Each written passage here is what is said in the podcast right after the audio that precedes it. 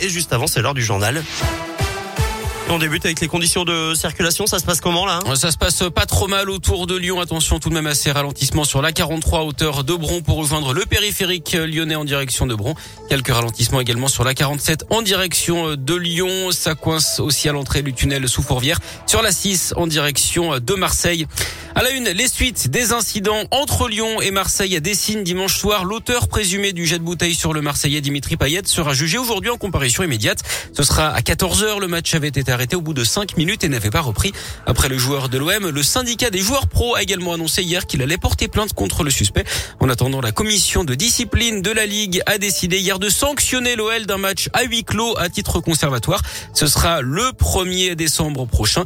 Une réunion a lieu aujourd'hui entre le ministre de l'Intérieur Gérald Darmanin, celle des Sports Roxana Maracineanu et les instances du foot français pour parler sécurité dans les stades. Les deux ministres testés négatifs hein. au Covid, ils sont considérés comme cas contact de Jean Castex contaminé par le virus. Il a été placé à l'isolement pendant dix jours. Jean-Pierre Pernaud, à nouveau malade, l'ancien présentateur du JT de 13h sur TF1 révélé souffrir d'un cancer du poumon. Il suit un traitement actuellement. Le journaliste âgé de 71 ans avait déjà vaincu un cancer de la prostate en 2018. L'actualité, c'est aussi cette campagne de dépistage aujourd'hui sur la commune des Portes des Pierres Dorées. Ça fait suite au cluster découvert fin de semaine dernière après la fête des classes en 1 à Pouilly-le-Monial. L'agence régionale de santé appelle toute la population du secteur à se faire dépister. Dans les locaux de l'université Lyon 3, c'est une campagne de vaccination qui a lieu aujourd'hui. C'est sans rendez-vous ouvert aux étudiants et au personnel de l'université. Ça se passe de 9h à 14h à la manufacture des tabacs. C'est parti pour la 37e édition des Restos du Cœur. La campagne hivernale commence aujourd'hui. L'association alerte sur l'aggravation de la précarité des plus démunis provoquée par la crise sanitaire. Elle a aidé 1 200 000 personnes depuis novembre 2020 et distribué à 6 millions de repas supplémentaires.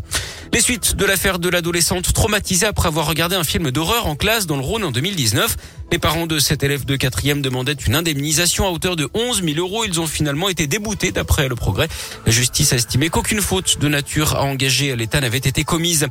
188 moutons sauvés dans l'Ain. Ils ont été récupérés au début du mois par des militants de la SPA et d'une association de protection de la nature. Les bêtes étaient victimes d'abattage illégal. L'éleveur avait déjà été condamné. Il a été interdit d'activité en lien avec l'élevage au vin pendant 5 ans. D'après le progrès, les moutons sont désormais soignés dans le Rhône. La gastronomie régionale au sommet. Le chef Daniel Boulieu, originaire de Saint-Pierre-de-Chandieu, près de Lyon, a été élu meilleur restaurateur au monde par l'association Les Grandes Tables du Monde. Le cuisinier de 66 ans est installé depuis près de 40 ans à New York. Il a également des restos au Canada, à Dubaï, à Et. Et puis la France qui brille décidément aux États-Unis. La saison 4 de la série française 10% a été primée hier soir aux International Emmy Awards. La série sur les agences de stars de cinéma lancée en 2015 sur France Télévisions cartonne aujourd'hui sur Netflix.